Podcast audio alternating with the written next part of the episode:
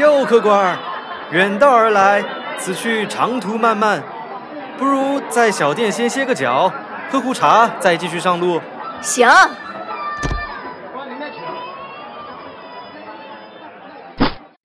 上回我们刚说到，这浙师啊有个奇人，生性禀赋，谈吐不凡。今天呐，客官你且听好了。茶来喽，客官，您且听。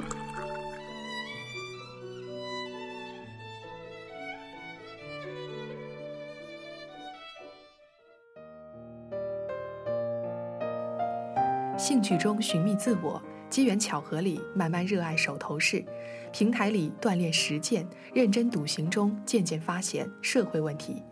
出走时拓展视野，搜罗万象间，步步全盘看清时政。他持续学生工作，不断寻求挑战突破。他热心社会实践，在细腻感受中不断思考社会问题。他全身心拥抱生活每一个小细节，用自己的感知丈量着世界。他就是思想政治教育的方杰。大学四年对他来说是不断成长、不断收获的过程。那么今天的江南茶馆，让我们一起走进方杰的精彩生活。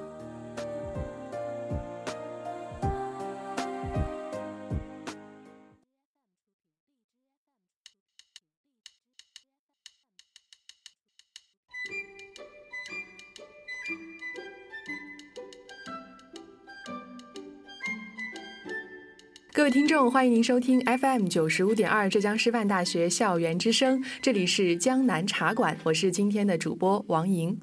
那今天呢，做客茶馆的是一位非常优秀的学长，他来自马克思主义学院思想政治教育专业的方杰学长。那首先，让我们的方杰学长来和大家打一声招呼吧。啊，大家好，我是来自马克思主义学院思想政治教育一六一班的方杰。啊，非常开心今天来到江南江南茶馆。嗯，那其实我私下和方杰学长在聊天沟通的时候啊，就发现，嗯，学长是一个非常非常谦虚的人。那我想这也是作为一名优秀学子身上一位就是一种特别的品质吧。那嗯，方杰学长大学选的专业是思想政治教育。那当时是因为什么，或者是呃，为什么选择这样一个专业呢？呃，其实我是通过三位一体进入我们思想政治教育专业的嘛，嗯，所以说，呃，之前为什么要选思想政治教育这个问题呢？就是其实更多的源于我高中所有从事过的一些学生工作，嗯，因为我高中做的是呃学生会的副主席嘛，当时呃从事的更多是偏宣传工作，也是更多是新媒体工作一点。那那个时候是我记得是二零一四年，更多是。呃，当时新媒体才刚刚呃开始，我们呃微博也好，微信公众号也好，当时才刚刚起步，所以说当时做这个事情，我感觉是就感觉好像是站在时代前沿去做一项全新的工作一样，所以说是非常充满活力去做的。嗯，那当时也有在这个新媒体上、网络平台上接触到好多我们的时政的信息，当时就可以看到我们整个网络上的。呃，思潮是非常多元的，那也呃非常缺少一种主流价值观的引领。嗯，那其实呃各种思潮都是鱼目混珠在那里面的嘛，所以说更多的就是希望通过呃大学的专业的学习，能够了解到呃实证的东西，了解到理论的东西，然后更多的去从事我们思想政治教育和网络的这样一个结合，与新媒体的一个结合。所以说，通过这样的初心，我进入到了思政专业进行学习。我觉得这也是我大学四年所要去做的一个一个课题吧。嗯嗯嗯。那其实，嗯，选择这个专业并不是说因为偶然，其实从高中开始就已经在心底有一些酝酿了。那之前我也了解到，嗯，方杰学长特别喜欢辩论啊，也参加过一些辩论赛。那你觉得辩论能够给你的学习和生活带来什么呢？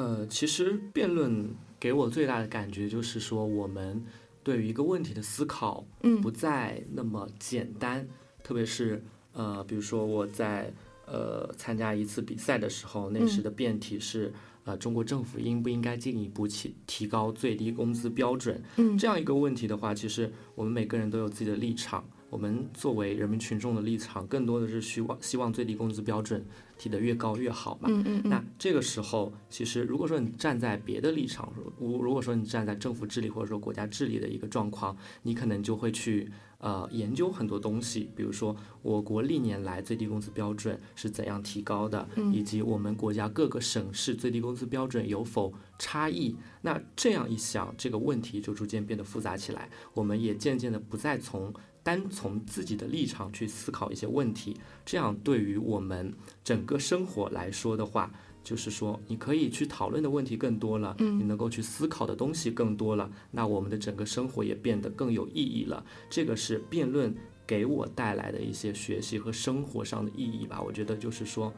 生活变得更有意义了。嗯，其实刚刚在听你讲的时候，我觉得自己仿佛 听了一场辩论一样。所以说，也是学长从呃大学四年来这样一种经历，对他自身的一种提高和成长吧。那其实说起大学四年呢，呃，方杰学长。和你联系最密切的应该就是学生工作了，因为方杰学长呢曾经是我们马克思主义学院的学生会主席，也是校研习会的会长，同时呢还是党员之家的副部长，可以说是身兼多职啊。那其实我们很多的学弟学妹呢也有参与到学生工作当中，所以就特别想问一下我们的方杰学长，你是怎么理解学生工作的呢？呃，对于学生工作这件事情的话，我觉得有三种情况吧。大家从事工作可能有三种情况。嗯第一个可能是因为别人，那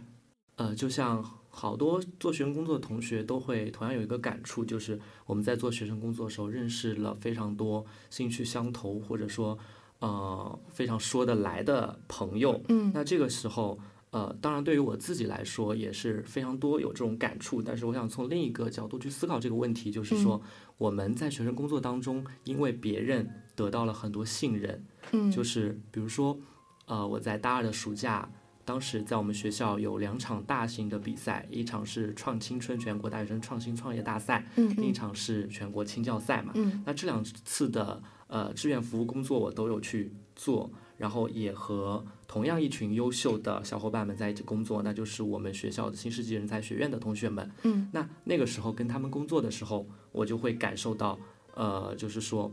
我们在做同一项事情的时候，我们永远不会怕呃某个同学会掉链子，因为我们都是做学生干部上来的，我们可以知道这件事情如果能够完成的好，那肯定是大家通力配合去做的，我们不会怕任何一个人由于他自己的原因把这件事情搞砸，这个就是我们互相之间有一种信任，嗯我觉得这个是呃第一种原因，因为别人。那第二个原因的话，好多同学做学生工作是因为自己。可能有些同学是出于功利的角度去想，我可能要一些加分，要一些呃别对的什么荣誉，要一些志愿者时间等等。嗯那其实对于我自己来说的话，因为自己这个原因，可能更多的是认识你自己。就像好多同学说的，就是做学生工作永远能够使自己发掘到更多的潜能。嗯比如说我在做学生工作的时候，接触到非常多的文字工作，然后在大二的时候有接触到大型赛会工大大型赛会活动的组织工作，然后在呃整个学生工作当中也接触到非常多的党务工作、团务工作、学生会工作、社团工作等等。这样一些工作下来，我会发现，就是说原来我觉得可能有一些事情是我做不了的，嗯那这些活动、这些工作做下来之后，我会觉得说，原来我也可以做这样一件事情。对，就是会可能会更自信一些。嗯对对，就是非常自信的去做一些事情，嗯挖掘到自己更多的潜能。这个时候对自己的认识是非常全面的。嗯那这就是第二个方面，因为自己。那第三个方面，我除了前面讲的两个原因，因为别人和因为自己之后，呃，我其实有更直接的一个原因，是因为习惯。因为刚刚讲过，有高中做过学生工作，嗯那个时候做的一些事情，让我觉得我大学做学生工作好像是在延续这样一件事情，包括刚刚在讲的做新媒体的工作，嗯我觉得就是对于自己定的一个小目标，呃，在大学期间把这个小目标最后圆满的画上一个句号，因为做做做学生工作，高中时候刚刚讲到新媒体是刚刚兴起，嗯那这个时候我们知道现在这个时代已经在向前进了，嗯。现在的新媒体已经变成了融媒体，现在的网络已经覆盖到了我们生活的方方面面，时代确实已经在前进了，所以说我们的目标也该有一个画上句号的时候，所以说我觉得这是因为习惯，我最直接的一个原因去做学生工作。嗯，那其实，嗯、大学做了三年，呃，其实大四的时候可能还有一些学生工作需要，呃，就是学长去配合的，呃，那你觉得自己这个心愿完成了吗？就是对自己的工作还满意吗？呃，对我自己来说的话，嗯应该算是比较满意吧，因为做的工作确实特别多，包括刚刚讲到的嗯一系列的，好像方方面面的事情都有参与到，所以说我觉得我对学生工作的认知还是比较全面的，可能我对这个事情的呃，就是理解能力会更多一点。那这个的话，对工作来说，我觉得肯定是会有缺陷的。但是对于我自己我的成长来说，我觉得我自己可能可以拿一个拿一个优秀吧。嗯，对自己来说，可能是这样的。对，因为高中的时候可能确实没有太多的时间去参与到这个学生工作当中，但是在大学我们还是可以投入大把的时间的，因为它更强调的就是一种知行合一嘛。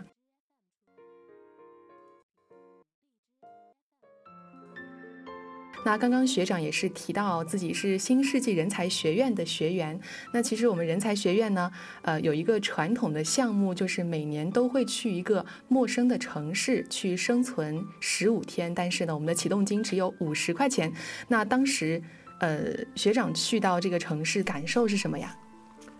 啊、有好多感受吧。嗯嗯因为当时我们去的是深圳，嗯这样一个改革开放的先行地。嗯呃，我们零一年的时候，学校曾经组织过生存实践去到深圳。嗯深圳那个时候，呃，也是一个改革开放一个重大的转折点吧。当时中国入世，呃，发生好多事情。零一年，嗯呃，那到了我们二零一八年是嗯改革开放的四十周年，对我们再次来到深圳，其实更多的有一个好像有一个历见证历史的这样一种意义在对，也。是非常有纪念意义对的。，对于整个我们学校的生存团队，或者说我们整个新世纪人才学院来说的话，是特别有意义的一件事情。嗯但是对于我个人来说的话，有非常多的感受。那第一个就是深深的感受到有这种无助感，因为我们的启动资金只有五十块钱，对，而且是在一个陌生的城市，一个陌生的城市。嗯当时呃第一天我是没有找到工作的，嗯，所以说如果说两天之内找不到工作，由于我们还要付啊、呃房租、水电费啊等等，对所以说如果我们没有收入的话是会会失败的。第二天嗯再没找到工作就会直接被 pass 掉。嗯但是，嗯，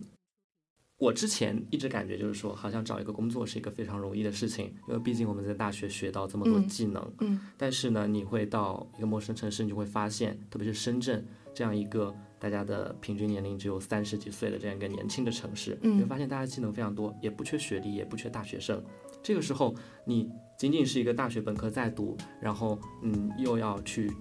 用十五天的时间找到一份工作，嗯你这个工作只有持续十五天，给人家带来的效益其实不是特别大。当时找不到工作，真是有一种深深深的无助感，就感觉力不从心的感觉啊。对自己学到的好多技能都派不上用场了。嗯这是第一个感觉。第二个感觉就是疲劳感吧，就是找到工作之后，同样有一种累的感觉。嗯就是我当时做的是一个一个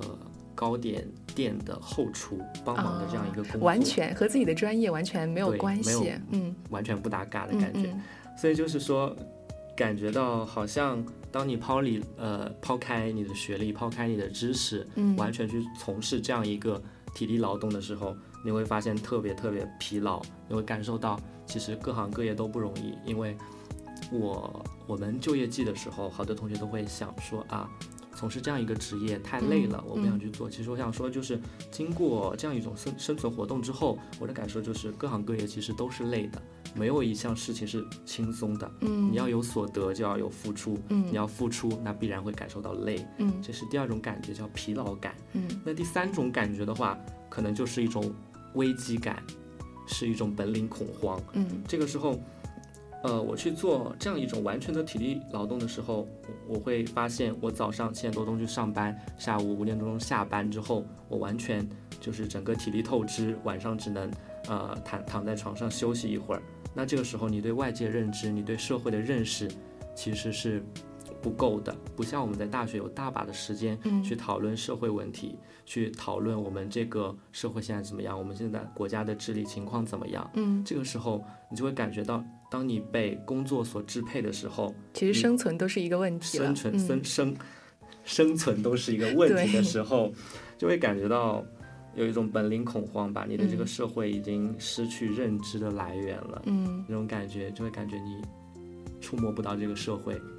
对，其实刚刚方杰学长在讲的时候，我特别特别的感同身受，因为我自己今年是刚从南昌生存体验回来，所以呢，我觉得，嗯，虽然说过程非常的艰辛，但是我觉得回来之后，我觉得，呃，我觉得生命的意义感觉就是去不断的体验嘛，体验悲伤，体验难过，体验遗憾，也体验惊喜。我想这就是我们。生存实践能够带给我们最宝贵也是最闪亮的。那刚刚说起生存实践啊，其实学长在社会实践这一块呢，也是做得非常的好。那作为一名师范生啊，方杰学长是去到了呃一些贫困的地区，有一个支教的经历。那可以和我们分享一下你这个经历吗？嗯。我支教的经历其实去过两次，嗯，呃，第一次是在大一的暑假，和我们学校的暖春社一起去到了安徽阜阳，嗯，颍东区这样一个国家级的贫困县，嗯，呃，那么第二次也是来到了同一个地方，是在我大三的暑假去做的这样一件事情。其实对于支教这个事情，我一直的想法就是说，我们要做支教，一定是要靠一批一批同学们去付出的，而不是说。仅仅去做一年这样一种工作是收效甚微的，就像我们的龙舟支教团一样，连续二十多年去做做这样一件事情，那这个事情才会变得有意义的许多。所以说，呃，支教这个事情一定是长期去做的。对于我们团队，嗯，那对于我自己来说的话，最大的感受就是到了安徽的那个时候，不像我们在浙江，好像在浙江的。农村也挺好的，对，感受不到贫困的感觉。嗯，那一离开这样一个幸福的省份，我们来到安徽，特别是来到了阜阳市的颍东区的时候，嗯，我们就会感觉到真正的贫困是长得什么样子。嗯，我们就会发现那里的老师同学他们的说话的普通话都是非常有口音的，我们甚至有些时候听不懂。那这也就沟通上都有障碍，沟通上都有障碍，老师都有这样一种习惯。那更不用说学生能够有多好的语言天赋了。嗯，那这个时候，嗯，学生们就是很难走出阜阳，很难走出安徽，很难去到别的地方接触到不一样的世界。嗯，他们的视野就被限制住了。然后，当我们去走进他们的家庭，我们。每年的暑期社会实践，我们每年的支教活动，其实都会完成一件事情，就是对来参加我们夏令营的八九十位同学，每一位同学都要走进他们的家里看一看，都要去家访，这个是我们每年必须去做的一件事情。所以说，当我们去走进他们的家里面的时候，你会感受到他们所表现出来的一些性格，或者是叛逆的，或者是内向的，这些性格都有他的家庭来源。嗯，或许他的爸爸妈妈。从他五六岁的时候就已经去到我们浙江，比如说宁波，比如说杭州等等地方去务工，就留守儿童，对，留守儿童，百分之八十是留守儿童。我们那个学校里面，所以说你会感受到他们身边所处的这些环境，他们可能是爷爷奶奶带的，然后所处的小伙伴也都是比较贪玩的，他们的小伙伴可能也是留守儿童。那他们平时在想的一件事情就是说，嗯，怎么办？考一个高中很难。这时候，我们好像很匪夷所思，对，好像很匪夷所思的去去想，就会对我们浙江的农村来说，好像考一个高中也不是根本不是问题的一件事情，对。但是对他们来说，好像考考高中比较难。嗯。那这个时候，我们去家访的时候，就会对，呃，孩子们的家长或者说孩子们的爷爷奶奶，就是跟他们分享一些自己的体会。嗯。对我们同样来自于。呃，浙江的农村的孩子是怎样通过教育找到了一一条，呃，脱离代际贫困的这样一种道路。嗯对，对于这种这样一种感觉，或者说我们能做的，就是带给他们，呃，一种，或者说我们能做的，就是给他们播撒一种可以看到外面世界一种种子，告诉他们外面世界长得是什么样子的，让他们有一种欲望，想要去好好学习，想要通过教育走出我所处的这个区、这个市、这个省，去到别的地区，可能走出呃我们的国家，去看看外面的世界。嗯，我们能做的就是这样一种事情。当然，我觉得我们师范生能做的还有对很多。对，所以更多的就是一些思想上的一些引导嘛，因为毕竟我们生在浙江，可能真的很少能够。呃，感受到一些非常贫困地区他们的心理活动是怎么样的，所以我觉得这也是我们身为呃师大的学生能够做的比较好的东西。那其实我们的陈立群校友呢，其实也是在做这样一个事情，就是呃，本来在杭州的学军中学，但是后来去到了贵州的一个非常贫困的地区去当校长。嗯、那我觉得，其实，在学长身上呢，我们能够做的就是将自己的一些学到的知识，或者说自己的一些感受，能够传输给对方。嗯，那刚刚呢，方杰学长和我们分享了他的学生工作以及社会实践方面的一些经历。嗯，那其实方杰学长对于外面的世界也是充满着好奇啊，在大学期间也参加了新加坡和香港两地的访学活动。嗯，那可以和我们分享一下，就是自己去到外面世界的一些感受吗？啊、我的感受最大的就是，可能是我们打开了国际视野。嗯就是当我们呃不再站在中国的东南丘陵，仅仅一个经历去盆地去看外面的世界，从网页上浏览外面的世界，嗯而是去站在亚洲的南端，新加坡，或者说站在我国的南端，呃，比较南的南端，香港这样一个地方嗯去看世界的话，其实非有一些不一样的感受。嗯就是说，你是用眼睛看到的，用脚丈量到的东西，丈量到这些感受，永远要比你从网页上、从书本上浏览到的一些信息要真切得多。嗯这是我一个最大的感受吧。嗯，就是可能我们平时从书本上学的东西，比如说从网络上看到的一些东西，都是呃比较死的。可能我们仅仅的就是看到一些文字，但是如果说真的到了那里之后，其实感受完全会不一样啊。嗯，那其实。今天呢，还有一个好消息想和我们各位听众分享一下，就是方杰学长已经和我们宁波的镇海中学签约成签约成功了。镇海中学我们都知道是一个非常好的一个中学，嗯，也即将走向我们的教师岗位。那因为我们是师范院校嘛，所以我还是非常的想问一下方杰学长，呃，之后想成为一个什么样的老师呢？啊，其实我之前想做的更多是想进入公务员队伍去嗯做更宏观的一件事情。嗯但是呢，我之前刚刚讲到的这两次支教经历，其实，呃，有比较大程度改变了我对老师的这样一种看法。嗯其实，老师不外乎教书育人两件事情，嗯但是我觉得老师能做的又不仅仅是教书和育人，嗯还能够做更多的是，呃，使我国的教育资源能够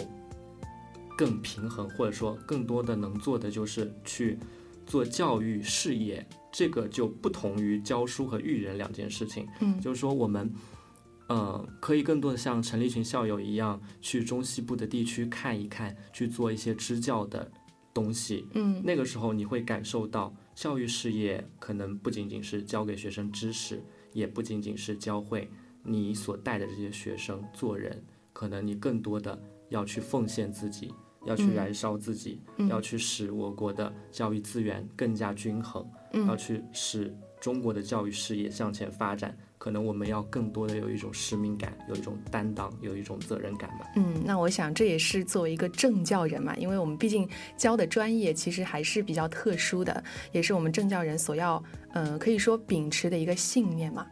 那嗯，我们今天方杰学长呢和我们聊了非常多他的一些自己的经历，包括对自己以后工作的一些向往。我相信能够给学弟学妹们带去一些感受，包括一些经验。那最后呢，还是希想让方杰学长，呃，最想对学弟学妹们说的一句话是什么？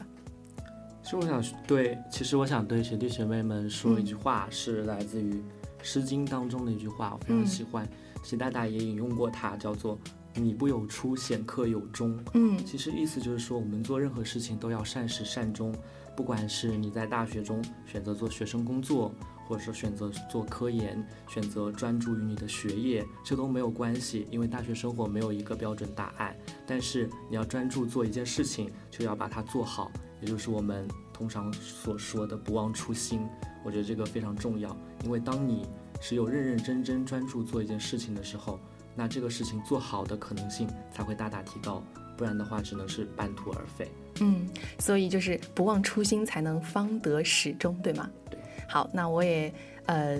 祝愿啊，方杰学长以后能够在教育的岗位上能够呃走得越来越好吧。我也相信，通过今天方杰学长的分享，我们的学弟学妹们应该能够从学长的身上能够学到非常多的优点，也能够给你们的大学生活带去一些启示和启发。